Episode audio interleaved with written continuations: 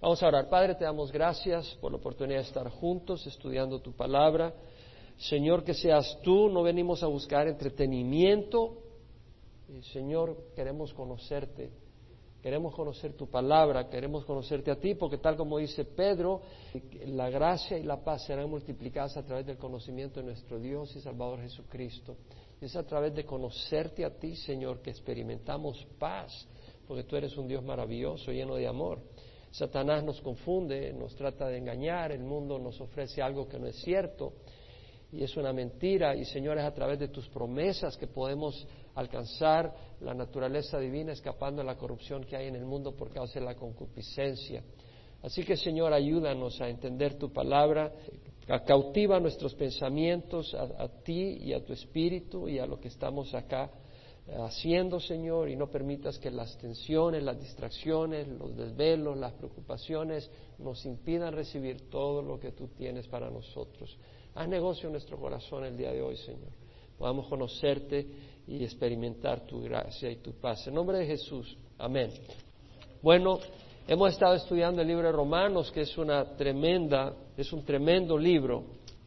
Y ya cubrimos los primeros ocho capítulos de este libro donde Pablo habla clara, poderosa y hermosamente sobre el Evangelio, el Evangelio de fe, tal como dice en el capítulo 1, versículo 16 al 18, no me avergüenzo del Evangelio, pues es el poder de Dios para salvación de todo el que cree. La salvación, la salvación, la vida eterna, el escapar, el fuego eterno. A veces no, no nos damos cuenta de lo que estamos tratando. A veces no entendemos y podemos quedar capturados en un sistema, en cosas artificiales, temporales, sin pensar de que almas están yendo al infierno continuamente. Es cierto. Y hay almas que están viviendo en oscuridad. Yo le he estado dando gracias a Dios en mi corazón por lo que nos está revelando a través del libro de Romanos.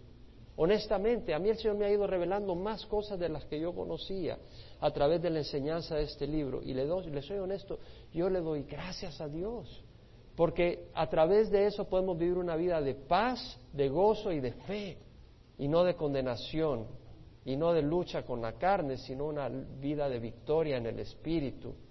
Y yo le puedo dar gracias al Señor. Entonces démosle gracias a Dios por estas cosas que tienen impacto eterno y que puedan hacer una gran diferencia no solo en nosotros, sino en los que nos rodean y hacia donde Dios nos quiera llevar. Pero entonces vemos que Pablo está hablando de ese evangelio y dice, no me avergüenzo del evangelio, pues es el poder de Dios para salvación de todo el que cree, del judío primeramente y después del griego. Porque en el evangelio la justicia de Dios se revela por fe y para fe, tal como está escrito, el justo por la fe vivirá.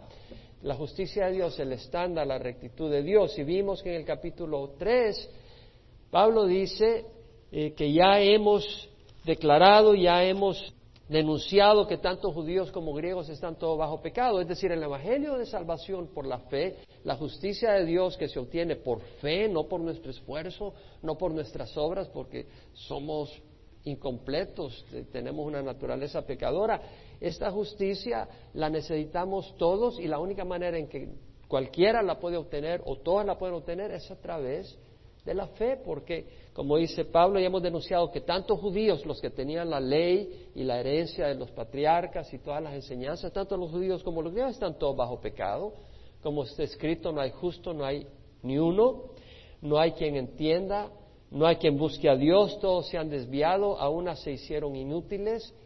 Y luego dice, no hay quien haga lo bueno, no hay ni siquiera uno. Y eso nos cubre a todos, judíos, católicos, protestantes, todos. No hay nadie que haga lo bueno aparte de la obra regeneradora que hace Cristo por fe, no por las obras. Y por eso dice, porque cuando, por cuanto todos pecaron y no alcanzan la gloria de Dios, siendo justificados gratuitamente por medio de la redención que es en Cristo Jesús. Fuimos justificados gratuitamente por su gracia, su favor inmerecedero, por medio de la redención que es en Cristo Jesús. Entonces, esa gracia, ese favor, es inmerecedero, se obtiene a través de la fe y es debido a que Jesús pagó en la cruz por amor a nosotros todos nuestros pecados. Entonces, Pablo, después de exponer, y ya no voy a elaborar más en los primeros ocho capítulos de Romanos, si usted no los ha escuchado, yo le invito a que vaya a nuestra página web y los escuche. Realmente es una enseñanza poderosa. porque es la palabra de Dios, es la palabra de Dios que se ha expuesto. Y yo creo que es tremendo. Yo espero que ustedes no solo lo escuchen una vez, yo espero que ustedes mediten en eso y que ustedes laven sus cerebros con esas enseñanzas. Es lo que veníamos diciendo el miércoles, cuando estábamos reunidos el miércoles. No basta oírlo una vez, porque tenemos que transformar la manera en que pensamos. Y la manera de transformar la manera en que pensamos es meditando en estas verdades que son contrarias a lo que hemos aprendido a través de mucho tiempo o a lo que no hemos conocido por mucho tiempo. Entonces es necesario transformar nuestra mente y para eso necesitamos esa palabra de Dios a la cual les animo a ustedes a meditar en todo eso. Entonces, vamos a transformar nuestra mente. Ahora, Pablo Dice ahora, en el, empieza en el capítulo 9, ha hablado en, los primeros ocho capítulos sobre esa salvación por fe. Ahora, lo que está pasando cuando Pablo está escribiendo esta epístola a los romanos, lo que ha estado pasando, la iglesia al principio era de judíos, era puro judíos. Fue en, en Pentecostés, Pedro predicó y ahí estaban judíos y había prosélitos, personas que habían entrado al judaísmo, que se habían convertido al judaísmo y que habían adoptado todas las costumbres judías porque se habían apegado y abrazado el judaísmo entonces todos ellos, eh, en, el discurso de Pedro, fueron tres mil almas las que recibieron al Señor y posteriormente cuando Pedro y Juan van caminando, camino al templo un día a las tres de la tarde, hay un cojo de nacimiento que está a la par de la puerta la hermosa y Pedro y Juan están ahí, lo levantan y Dios hace un milagro y lo sana y eh, Pedro predica una vez más y muchos reciben al Señor, tanto que llegó a cinco mil los hombres que habían recibido al Señor, estos son judíos. Pero con el tiempo, Israel y el pueblo judío empieza a rechazar el Evangelio. Y muchos empiezan a rechazar el Evangelio y a perseguir a la iglesia. Y los gentiles son los que empiezan en mayor cantidad a recibir el Evangelio. De manera que eh, es una minoría ya los judíos que conocen el Evangelio de salvación por fe y siendo cada vez más una mayoría los gentiles. Entonces Pablo dice, bueno, ¿qué de, Israel? ¿Qué de las promesas de Israel? ¿Qué va a pasar con todo esto? Porque Dios había hecho promesas a Israel. Ya, ya Israel no es importante, ya no, no tiene Dios un plan para Israel. ¿Qué ha pasado? Entonces viene Pablo y en los siguientes capítulos de 9 al 11 va a hablar sobre Israel, va a hablar sobre la situación de Israel, va a hablar sobre la situación actual, sobre la situación futura de Israel y el plan que Dios tiene y en relación con los gentiles. Para empezar, Pablo era considerado como un traidor de Israel. ¿Por qué? Porque Pablo se metía con los gentiles. Y para un judío, a un fariseo sobre todo, una persona dedicada a la ley de Dios y de Moisés, no debía comer con los gentiles, no debía contaminarse, y sobre todo con la ley fariseica. Bueno, eh, Pablo comía con los gentiles y comía cerdito comía carnitas, tacos de carnitas y todas esas cosas, me imagino, comía todas las cosas que no, no, era, no era la cosa buena. Y además, a los ojos de Israel, y además decía que no había que seguir las leyes ceremoniales, los sacrificios ya no eran necesarios, ya no era necesario ni circuncidarse, si tú no eras judío, no, ¿para qué te ibas a circuncidar si eso no, no era lo que te salvaba? Entonces eh, lo veían como un traidor de la, de la, de la herencia espiritual de Israel y lo veían como un traidor de la nación de Israel. Porque ya eh, con, ese, con ese mensaje, ya como que si Israel no era tan importante, eh, bueno, lo, tenían totalmente malinterpretado. Entonces Pablo viene y empieza a hablar del amor que tiene por Israel. Y empieza hablar por... Y lo interesante cuando va a hablar de, por el amor que tiene por Israel, empieza a hablar de la tristeza que siente por Israel del dolor que siente por Israel. Pablo acaba de estar hablando, ¿quién nos podrá separar del amor de Dios? Y, dice, en todas estas cosas somos más que vencedores por medio de aquel que nos amó, porque estoy convencido que ni la muerte, ni la vida, ni principado, ni lo presente, ni lo porvenir, ni los poderes, ni lo alto, ni lo profundo, ni ninguna cosa creada nos podrá separar del amor que es en Cristo Jesús, Señor nuestro. Está feliz, habla de victoria, habla de ese gran amor, pero después empieza a hablar de Israel y empieza, después de estar todo gozoso, empieza a vertir un corazón lleno de tristeza. Y dice, digo la verdad en Cristo, no miento, dándome testimonio mi conciencia en el Espíritu Santo de que tengo gran tristeza y continuo dolor en mi corazón porque desearía yo mismo ser anatema, separado de Cristo por amor a mis hermanos, mis parientes según la carne. Vemos el corazón de Pablo. ¿Cómo está tu corazón por los que no reciben a Jesucristo? ¿Cómo está tu corazón por el mundo que nos rodea que no conoce al Señor? O eres un cristiano todo feliz, todo gozo y no te importa que tu vecino se vaya al infierno, porque no, yo estoy bendecido, yo estoy en victoria, ¿por qué estás triste? Todo es gozo y sonrisa. Y toda la gente alrededor tuya te está yendo al infierno y a ti no te importa. Yo no estoy seguro que el Espíritu esté en tu corazón. Realmente el Espíritu Santo nos hace entender la realidad de los que están a la par nuestra. Y el Espíritu Santo nos da amor para tener una preocupación por los demás, no solo por ti mismo. Qué hermoso es vivir para otros y qué vacío es vivir para ti mismo. Así es. Pruébalo. Yo sé que ya has probado lo que es vivir para ti mismo. Prueba ahora vivir para Dios y para otros. Y vas a ver que ahí hay paz, porque ahí está el Señor. Vamos a celebrar el Día del Amor. La mejor manera de celebrar el Día del Amor es abrir tu corazón al Señor. Esa es la mejor manera. Y vas a celebrar el verdadero amor, el amor de Dios.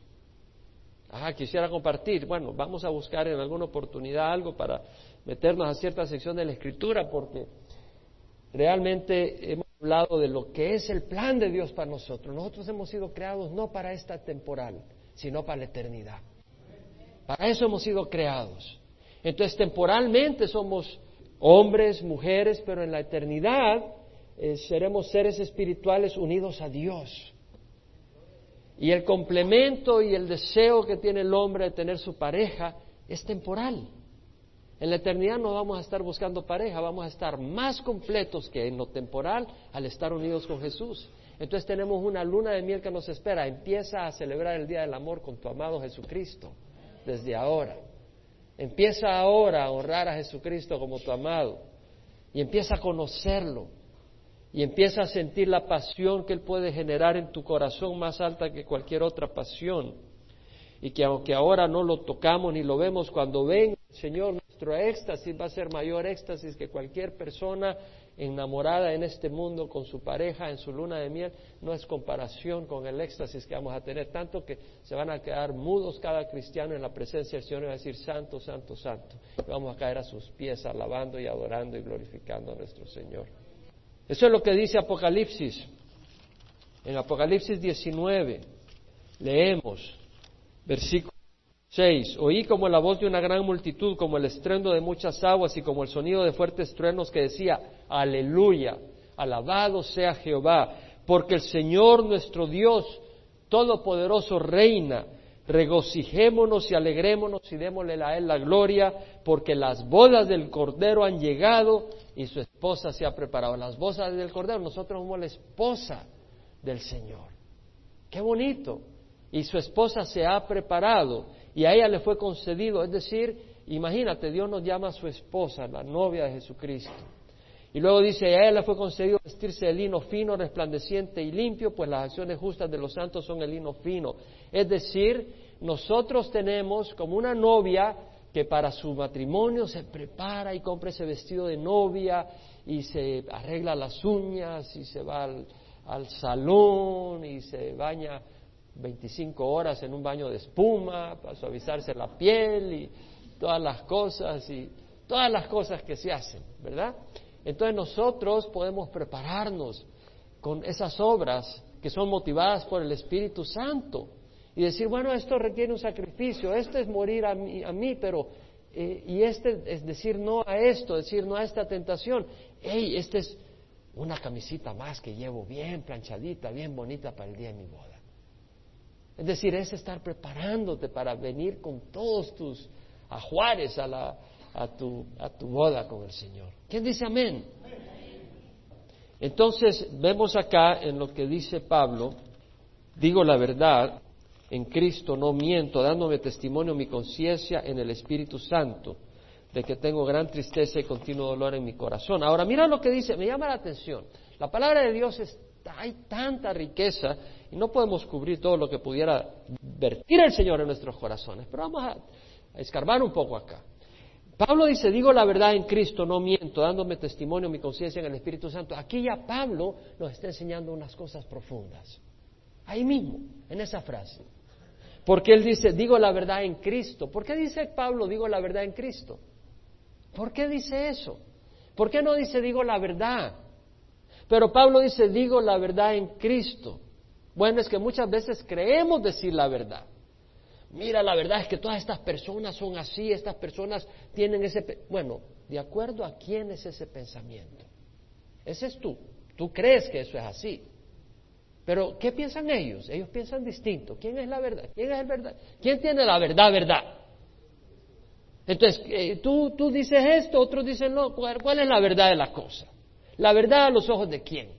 Ahí dicen los científicos, el universo originó con un Big Bang hace 13.600 millones de años.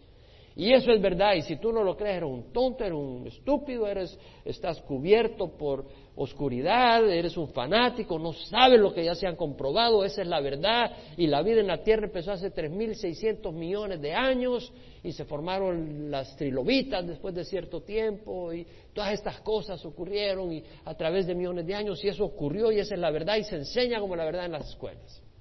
¿Es eso verdad? ¿La verdad de acuerdo a quién? Oh, la salvación. Mira, si eres bueno, mientras no mates, no robes, no importa tu religión. Si eres buen budista, te vas a ir al cielo. Si eres musulmán, pero de los pacíficos, ¿eh? no de los que andan disparando ahí. Si eres musulmán pacífico, te vas a ir al cielo con todos zapatos. Si eres testigo de Jehová, o mormón, o humanista, te vas a salvar. Mientras seas buena persona. Eso dicen algunos. Aún dentro de la iglesia tradicional. ¿Es eso verdad?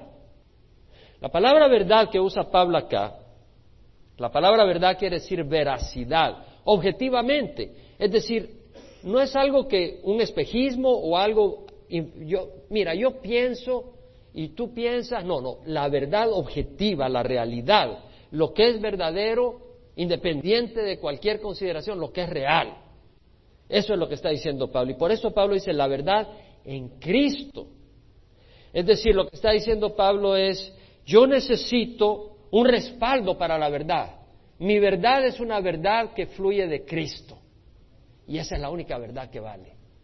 Es la única que permanece. Porque todas las demás, mira, el, autor de Proverbios dijo, hay camino que al hombre le parece derecho, le parece verdadero, pero al fin es camino de muerte. Tú puedes ir en tu camino y te parece verdadero, pero es un camino de muerte.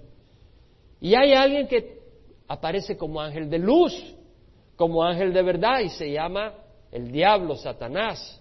Y el Señor lo expuso, dijo, el diablo fue un homicida desde el principio y no se ha mantenido en la verdad porque no hay verdad en él.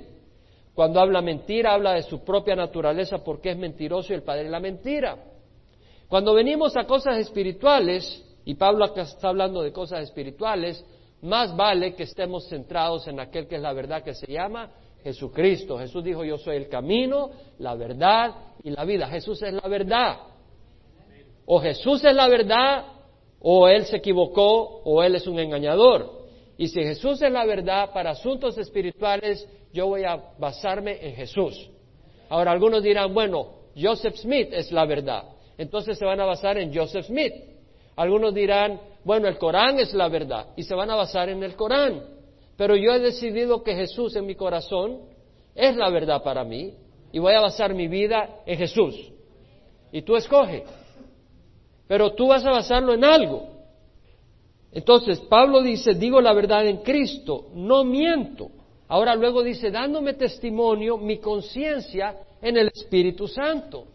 Una vez más, Pablo trae otro elemento, la conciencia. Pero no solo trae la conciencia, sino que añade al Espíritu Santo para, para, en otras palabras, respaldar su conciencia, para apoyar su conciencia. ¿Por qué? Todos tenemos una conciencia, puede que la hayas matado, la hayas endurecido, pero todos tenemos una conciencia. En el Romanos capítulo 2, Pablo dice, cuando los gentiles que no tienen la ley, no tienen la ley declarada, no tenían los diez mandamientos, cumplen por instinto los dictados de la ley, ellos no teniendo la ley son una ley para sí mismos. Es decir, ¿cómo pueden cumplir por instinto la ley? porque tienen la ley en su corazón, ya que muestran las obras de la ley escritas en su corazón. Su conciencia dando testimonio y sus pensamientos acusándolos unas veces y otras veces defendiéndolos. Es decir, Dios nos ha puesto en cada ser humano conciencia. Esa conciencia con la que podemos decir, porque entonces en África, eh, cuando eh, en el año mil, mil cien, eh, no habían venido de Europa para acá y acá estaban los indígenas, pero tenían conciencia. Y la conciencia les acusaba cuando hacían cosas malas. Y la conciencia les apoyaba cuando hacían cosas buenas. Entonces existe esa conciencia, pero esa conciencia la puedes endurecer. De manera que al principio algo te parece terrible, pero después te endureces y ya después sigues haciendo esas cosas que antes te ofendían. Tal vez algo te tomaba cierta libertad antes y ahora y, te sentías culpable, pero ahora ya no te sientes culpable, es lo más normal en tu vida. Has endurecido, has ahogado, ya la has enmudecido.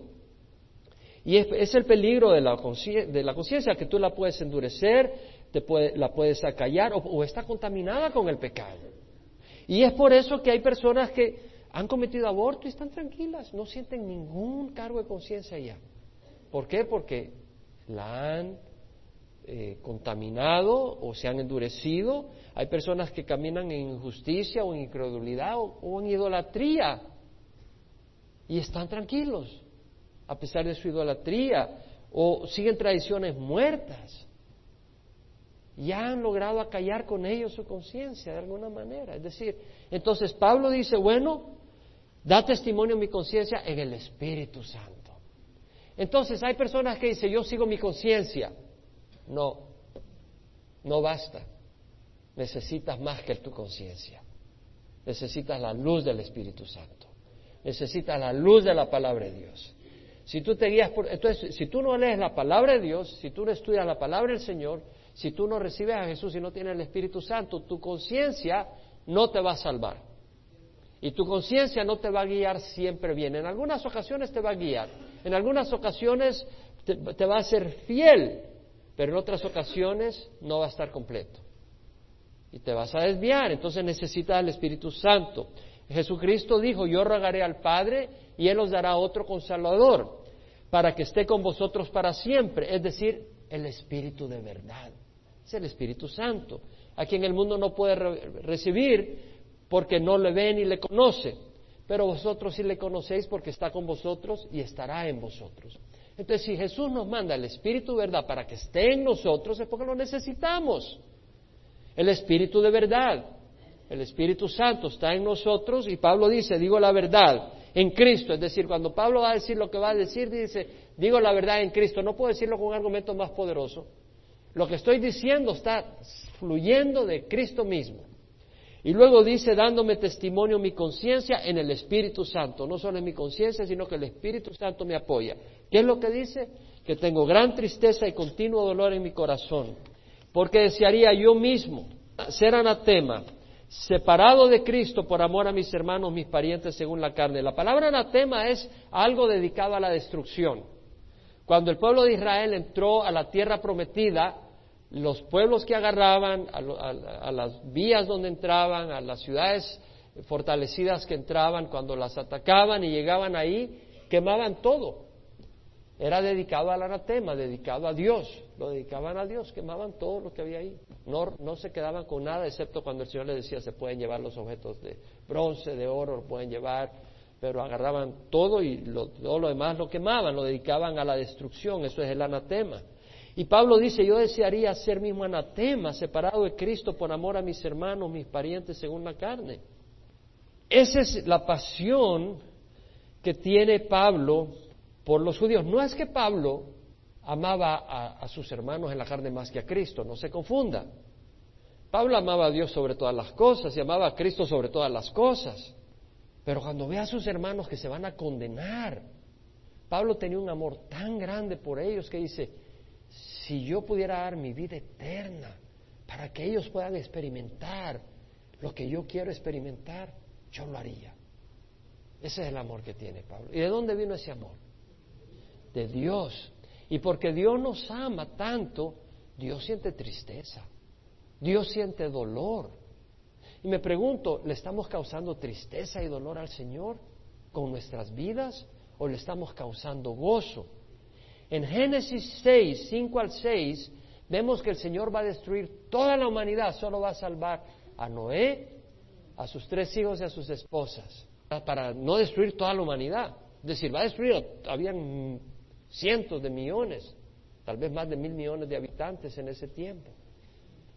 Y el Señor destruyó a todos excepto a ocho personas. Y ahí leemos que dice que Jehová vio que era mucha la maldad de los hombres en la tierra y que toda intención de los pensamientos de su corazón era solo hacer siempre el mal.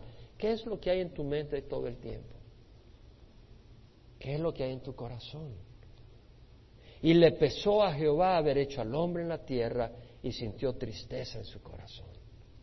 Cuando vio el Señor la corrupción, la maldad, la violencia, la inmoralidad, la rebeldía, sintió dolor el Señor en su corazón, sintió tristeza, porque es una mentira, es una destrucción.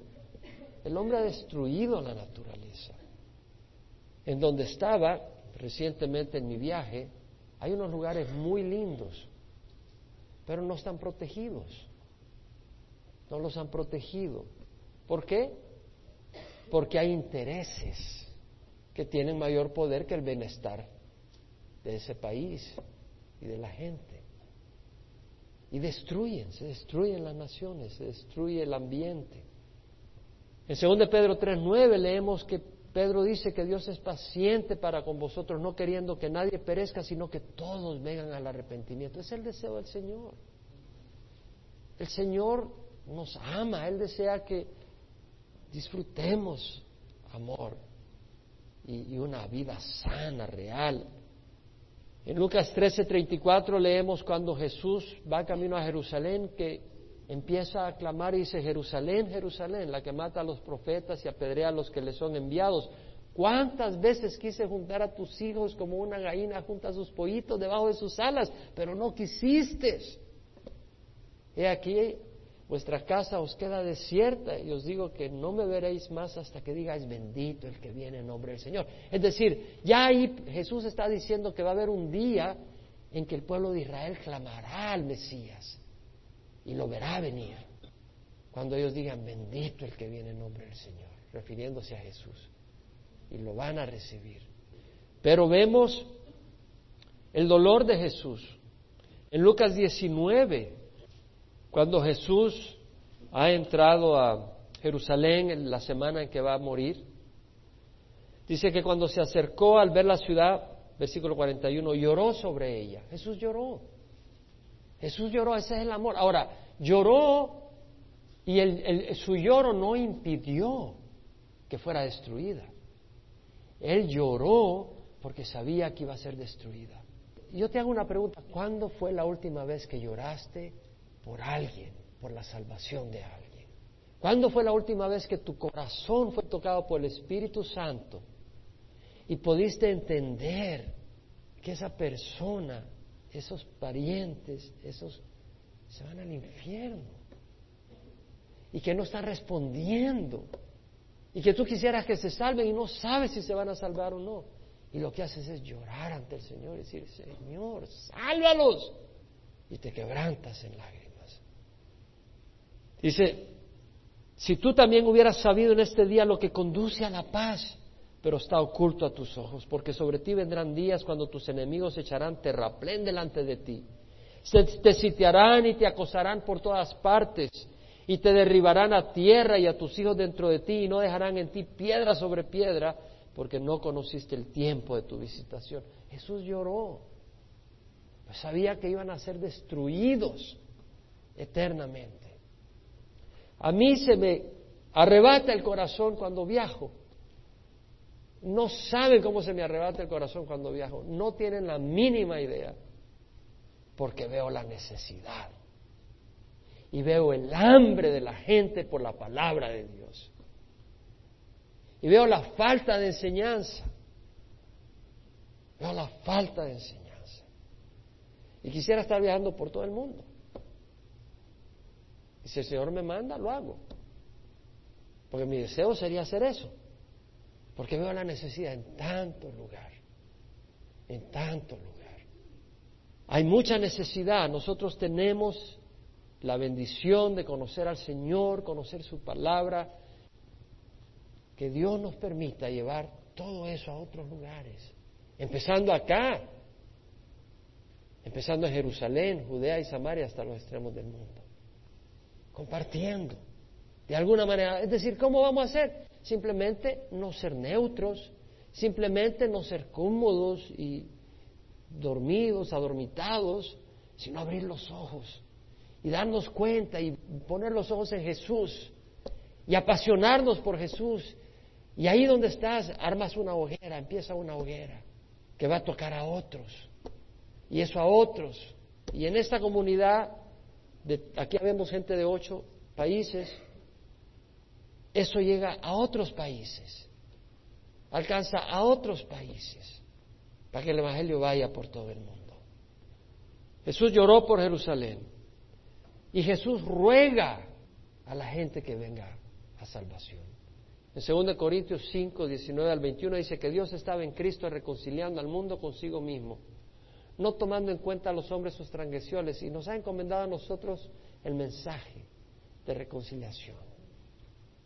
Y como si, y por lo tanto somos embajadores de Cristo. Y como si Dios rogara por medio de nosotros, en nombre de Cristo rogamos, reconciliados con Dios. Como si Dios rogara por medio. Dios rogando. ¿Cuándo fue la última vez que le rogaste a alguien para algo? No te bajas a hacer eso. No te rebajas a rogarle, te lo ruego, mira que no es que. Dice la palabra como que si Dios rogara por medio de nosotros. En nombre de Cristo rogamos reconciliados con Dios. Esa es la pasión que siente Jesús. La pasión que Dios siente para la salvación del mundo. De tal manera amó Dios al mundo que dio a su Hijo unigénito para que todo el que crea en Él no se pierda, mas tenga vida eterna.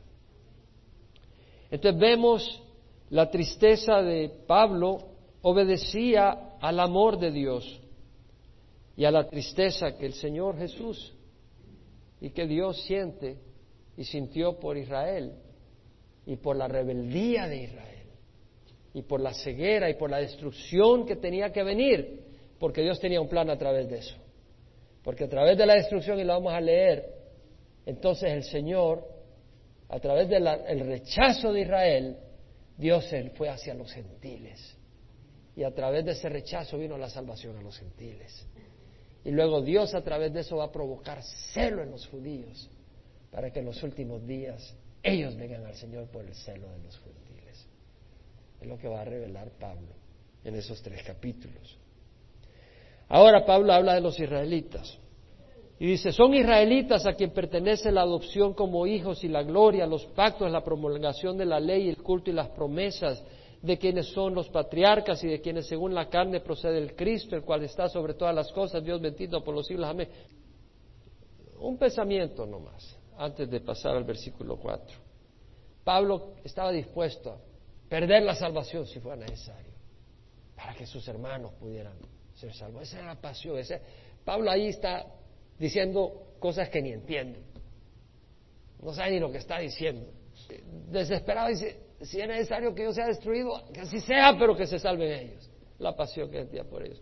Bueno, el Señor nos habla del amor. En primera de Juan 3:16 dice, en esto conocemos el amor, que Él dio su vida por nosotros. Y así nosotros debemos de poner nuestra vida por los hermanos. Es un llamamiento. Es un mandamiento. En Juan 13, 34 al 35 dice, un nuevo mandamiento os doy, que os améis los unos a los otros, que como yo os he amado, os améis los unos a los otros.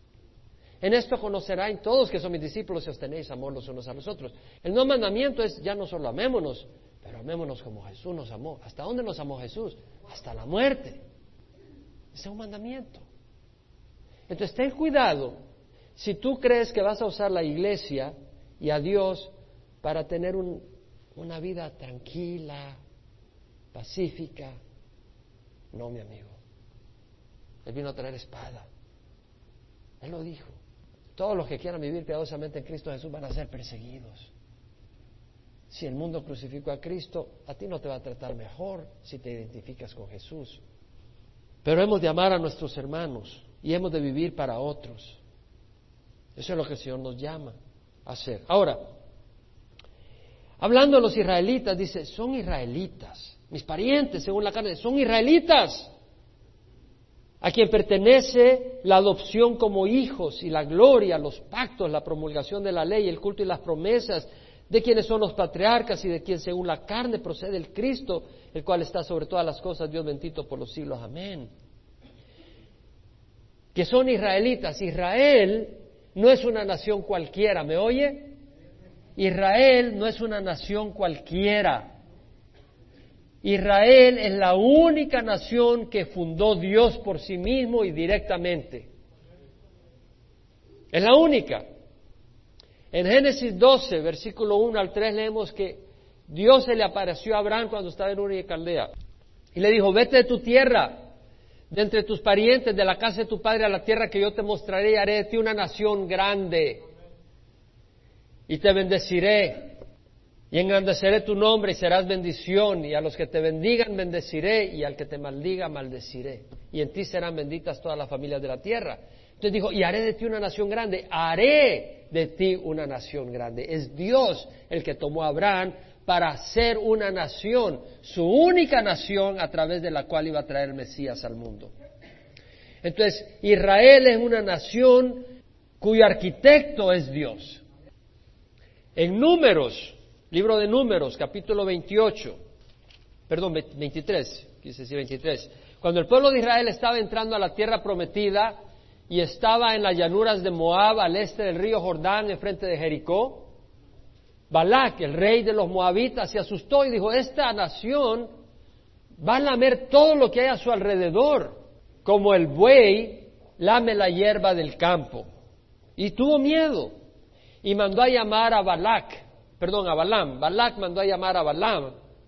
El rey de los moabitas, Balak, mandó a llamar a Balaam, que era un profeta, para que maldijera, maldijera al pueblo de Israel.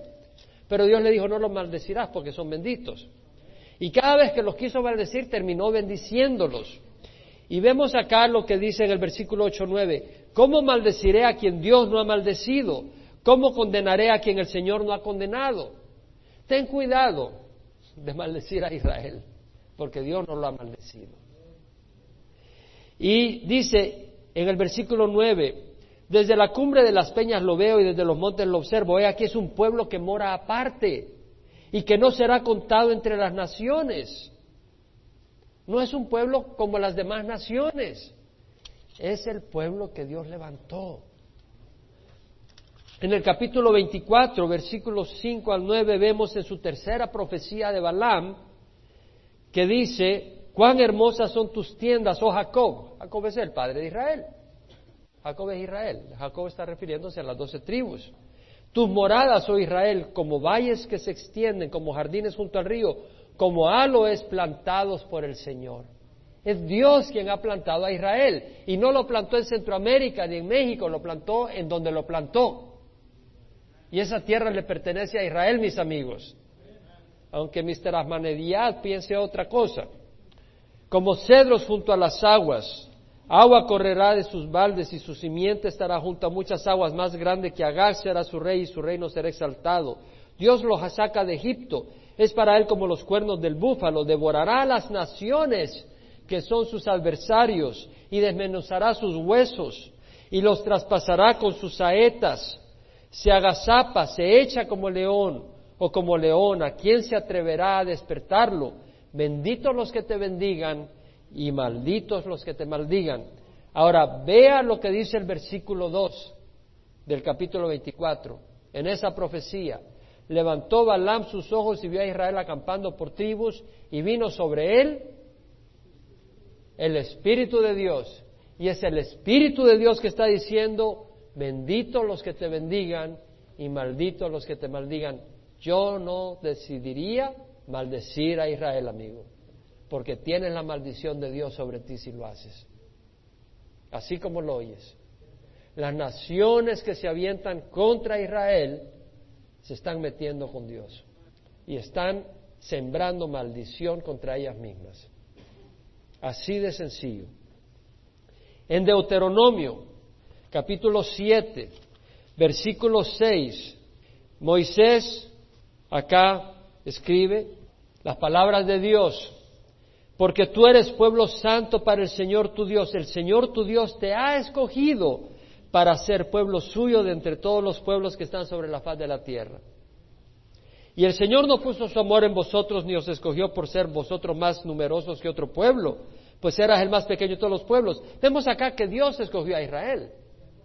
Ahí vamos a entrar en este capítulo la doctrina de la elección. Dios elige, Dios escoge, no porque lo merezcamos. Pero Dios escogió a Abraham y Dios escogió y forjó y, formó la nación de Israel. Mas porque el Señor os amó y guardó el juramento que hizo a vuestros padres. Entonces vemos acá que la nación de Israel es una nación que mora aparte de las otras naciones. Es una nación que Dios forjó. Y luego vemos acá en Romanos que Pablo cuando está haciendo referencia a Israel, a los israelitas, dice a quienes pertenecen la adopción como hijos. Cuando el Señor forjó Israel, lo tomó como a un hijo de él. Así lo amó como a un hijo primogénito. En Éxodo 4, versículo 21 al 23, el Señor le dijo a Moisés, cuando lo envía para rescatar al pueblo de Israel de las garras de Egipto, el Señor dijo a Moisés, cuando vuelvas a Egipto, mira que hagas delante de Faraón todas las, maravillas que he puesto en tu mano, pero yo endureceré su corazón de modo que no te dejará ir no dejará ir al pueblo. Entonces dirás a Faraón, Así dice Jehová, Israel es mi hijo, mi primogénito. Y te he dicho, deja ir a mi hijo para que me sirva, pero te has negado a dejarlo ahí. He aquí, mataré a tu hijo, a tu primogénito. Es decir, ¿qué está diciendo el Señor? Israel es mi primogénito. Tú estás tratando con mi primogénito y no lo dejas ir. Yo voy a tocar a tu primogénito. Yo voy a matar a tu primogénito. Eso es lo que dice. Es decir, tocar a Israel es lo que dice, pertenece a la adopción como hijos. En Isaías, el Señor a través del profeta dice, ¿puede una mujer olvidar a su hijo de pecho sin compadecerse de su hijo de sus entrañas? Aunque ellas se olvidaran, yo no te olvidaré. Como una madre que está amamantando a su bebé, ella no se olvida de su bebé, mucho menos el Señor se va a olvidar.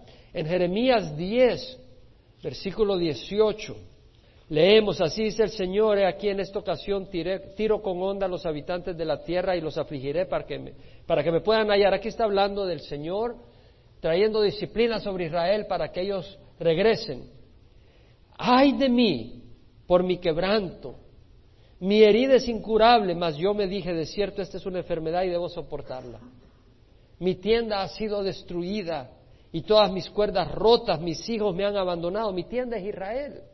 Está diciendo, mis hijos me han abandonado y no queda ninguno, no hay quien plante de nuevo mi tienda ni coloque mis cortinas, porque los pastores se han entorpecido y no han buscado a Jehová, por tanto no prosperaron y todo su rebaño se ha dispersado. Vemos cómo habla de Israel como sus hijos. ¿Vemos? Entonces, vemos acá esto que dice eh, a quienes pertenece la adopción como hijos y la gloria. La palabra gloria en el griego acá es doxa, que quiere decir gloria, resplandor, brillantez, grandeza, magnificencia, majestad, dignidad, excelencia. Cuando el Señor le da el plan a Moisés para construir el tabernáculo y cuando completan el tabernáculo y, lo dedican y, empieza el servicio, Dios revela su gloria ahí y la gloria del Señor llena el tabernáculo. Lo vemos en Éxodo 40, en forma visible. Imagínense que nosotros al venir aquí a, reunirnos de repente en forma visible viéramos una nube que se deposita acá. ¡Wow! Nadie entra. Nadie entra. La gloria del Señor. Y, lo vemos en el 40, versículo 34. Después de, de levantar el tabernáculo, la nube cubrió la tienda de reunión y la gloria del Señor llenó el tabernáculo. Ahí Moisés no podía entrar en la tienda de reunión porque la nube estaba sobre ella y la gloria del Señor llenaba el tabernáculo. Lo mismo cuando Salomón construye el templo y lo dedica, vemos en el capítulo 1 de Primera de Reyes, capítulo 8, versículo 10.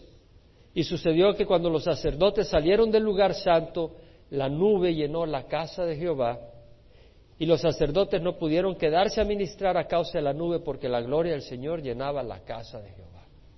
Entonces vemos que Dios manifestó su gloria visiblemente al pueblo de Israel.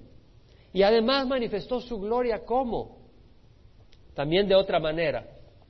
El pueblo de Israel recibió unas bendiciones, unas promesas de bendiciones increíbles. Bendición como nación, poder sobre los enemigos, ellos estarían arriba de todo enemigo. Ellos gozarían de salud física, el campo sería próspero y fértil, la matriz de la mujer sería próspera. Dios le prometió una condición gloriosa. De hecho, cuando la reina de Seba, Saba llegó cuando Salomón estaba reinando, dijo, lo que me han dicho no es ni la mitad de lo que veo. Se quedó sorprendida de ver toda la gloria de Israel en ese tiempo. Una nación gloriosa. Entonces vemos que dice los israelitas a quien pertenece la adopción como hijo la gloria, los pactos. Dios hizo pactos con Abraham, le prometió la tierra. Vaya hacia Génesis 13, versículo 15, toda la tierra, bueno, versículo 14, el Señor dijo a Abraham, después de que Lot se separó, haz ahora los ojos y mira desde donde estás, hacia el norte, hacia el sur, al oriente y al occidente, pues toda la tierra que ves te la daré a ti a tu descendencia para siempre. Y haré tu descendencia como el polvo de la tierra. Levántate, recorre la tierra a lo largo y a lo ancho de ella, porque a ti te la daré. Entonces Abraham mudó su tienda y vino y habitó en el encinar de Mamre que está en Hebrón y edificó ahí un altar al Señor. Entonces vemos que el Señor trata con Abraham y hace pacto con él y promete la tierra y también le promete descendencia de su propio, de, él mismo. Y luego no solo del mismo, sino de Sara que tenía 90 años, 89 años. Y Sara tuvo a, luz cuando tenía 90 años y además tenía una matriz estéril. Eh, que no, no, daba luz. Y vemos que Dios hace pacto con Abraham y luego hace pacto con Isaac, con Jacob, hace pacto con Moisés, con el pueblo de Dios, a través de Moisés, y luego hace pacto con David, le promete que el Mesías iba a ser de la línea davídica. Entonces hay pactos, Dios le ha dado pactos a Israel, y en el tiempo de Pablo muchos ya habían sido cumplidos, había venido el Mesías a través del linaje de David, Dios les había dado la tierra y muchas otras cosas, pero hay pactos que faltan todavía por cumplirse. El reino de Israel sobre todo el mundo, viviendo en paz y siendo una nación exaltada sobre las demás naciones. Eso se va a cumplir en el milenio. Pero dice, pertenecen los pactos a la promulgación de la ley. Es decir, Dios a través de la ley reveló su justicia y su rectitud. Dios le dio al pueblo de Israel leyes para que tuvieran... Hermanos, ¿quién le gusta leyes, buenas? No le gusta leyes buenas, le gusta cuando aquí el gobierno saca una ley que. ¿cómo pensaron para poner esta ley? ¡Qué barbaridad! Ahí andas protestando todo el tiempo. Y el pueblo de Israel tuvo leyes buenas para que hubiera orden, armonía, salud personal, familiar, social y nacional. Dios les dio leyes maravillosas. Y el culto, o sea, pertenece el culto, es decir, el servicio, el ministerio, la palabra es latreia, de ahí viene idolatría, el servicio a los ídolos y no a Dios vivo. Culto de adoración, prácticas religiosas, ordenadas por Dios, un tabernáculo que era una representación de cosas espirituales en el cielo, al tabernáculo celestial. Y las promesas, es decir, todos esos anuncios de beneficios bendiciones y favores increíbles y maravillosos que Dios le daba a la nación de Israel. Todo eso, de quienes son los patriarcas, la palabra patriarca acá es pater, que quiere decir los padres, es decir, los que engendraron a la nación de Israel, Abraham, después Isaac, después Jacob. Estos hombres, eh, los patriarcas, y podían hablar con, orgullo de los patriarcas, fueron hombres imperfectos, pero eran hombres que, que Dios trató con ellos y eran hombres que Dios usó y fueron hombres que caminaron con fe y que Dios hizo grandes cosas. Y de quienes según la carne procede el Cristo. El Mesías tomó un cuerpo físico. Según la carne procede el Cristo. Es decir, vemos que el Cristo tomó un cuerpo físico y era un israelita. No parecía mexicano con su charro y bigotes, era israelita. Nuestro Señor Jesucristo vino en una raza israelita y no podemos negar esa realidad. Y tenemos eh, entonces un Mesías que tomó un cuerpo para ser tentado en todo, como lo dice Hebreos. Dice, teniendo un gran sumo sacerdote que trascendió los cielos, retengamos nuestra fe. Pues no tenemos un sumo sacerdote que no pueda compadecerse de nuestras flaquezas, sino uno que ha sido tentado en todo como nosotros, pero sin pecado. Acerquémonos pues con confianza al trono de gracia para que recibamos misericordia y hayamos gracia para la vida oportuna. Entonces, nuestro Señor tomó una carne, un cuerpo. Hubieron unas herejías que decían que Jesús realmente nunca tomó un cuerpo físico. No, Él fue crucificado. Él sufrió, él no era un espejismo. Él sangró, no era un espejismo. Juan en su evangelio dice, en el principio estaba el verbo, el verbo estaba con Dios y el verbo era Dios, capítulo 1. Él estaba en el principio con Dios, todas las cosas fueron hechas por Él y nada de lo que ha sido hecho fue hecho sin Él, es decir, Él creó todas las cosas y luego en el versículo 14 dice, y el verbo se hizo carne, Dios se hizo carne y habitó entre nosotros. Dios. Jesucristo es Dios. Ahora, interesante que todas las cosas que tenía Israel, todas las cosas que tenía Israel, oiga bien, una nación escogida, adoptados como hijos, la gloria visible de Dios, los pactos, las promesas, todo un sistema de leyes justas y rectas, una herencia de patriarcas y el mismo Mesías viniendo de él, de ese pueblo. Todo eso que tenía, le dieron la espalda a Dios y fueron destruidos. En el año 70 Dios destruyó Jerusalén. Y la mayoría se fue al infierno, teniendo todo eso, todo eso. Y nosotros, sería triste en Calvary Chapel Emanuel, que una sola persona que se ha sentado aquí algunos domingos haya tenido la oportunidad de conocer la palabra del Señor, haya tenido la oportunidad de conocer el Evangelio de Salvación, que no se oye en todas partes, haya tenido la oportunidad de conocer las leyes de Dios, haya tenido la oportunidad de conocer el caminar en el Espíritu, haya tenido la oportunidad de probar las cosas del Espíritu y que sean destruidos eternamente. Sería algo terrible. Tenemos algo precioso. Y vemos acá que dice de Cristo, el cual está sobre todas las cosas, Dios bendito por los siglos. Amén. Está declarando la deidad de Jesús. Me fui a cuatro traducciones y las cuatro lo, traducen de esa manera. La King James dice, whose are the fathers, o sea, de quien pertenecen los padres, los antepasados, a quien pertenecen los antepasados, los patriarcas, and of whom as concerning the flesh Christ came, y de quien, de quienes, en cuanto a la carne, vino Jesús, el Cristo, el Mesías, who is over all, quien está sobre todo, God blessed forever. Dios bendecido para siempre. Amén. No dice Dios sea bendecido, sino que hablando de Cristo, Dios bendecido para siempre. La New King James Version dice lo mismo.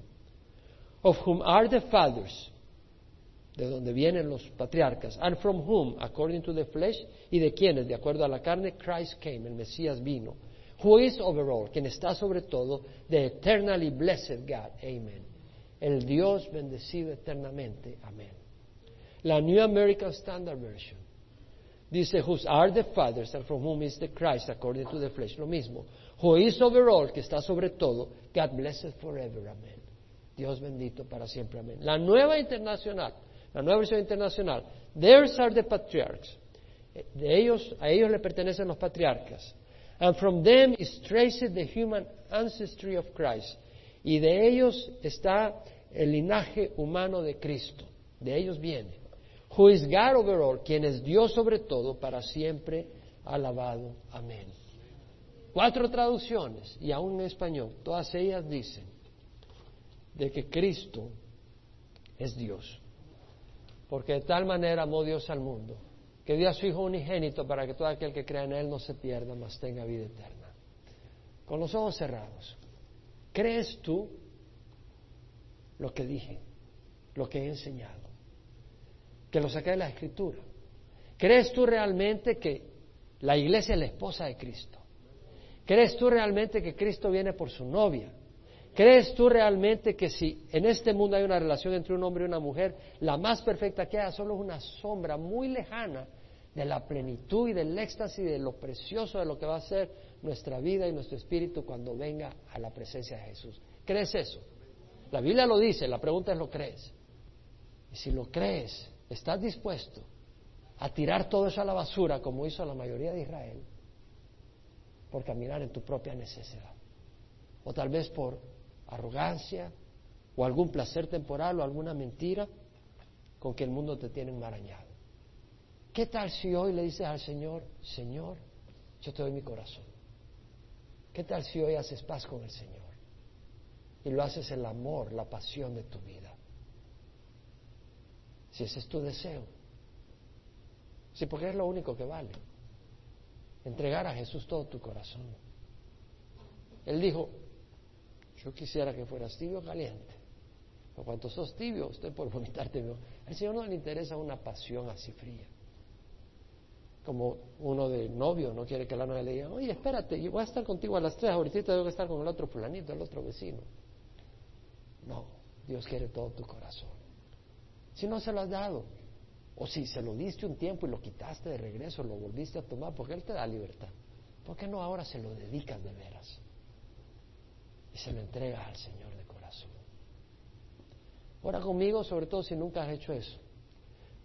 Por internet o en el salón familiar o acá, ora conmigo. Padre Santo, te ruego perdón por mis pecados, por caminar en mis propias sendas y no pertenecerte a ti. Hoy te me entrego, Señor. Heme aquí, mi amado. Perdona mis pecados. Recíbeme como tu Hijo, hoy te recibo como Señor y Salvador mío. Gracias por la oportunidad que me has dado. En nombre de Cristo Jesús.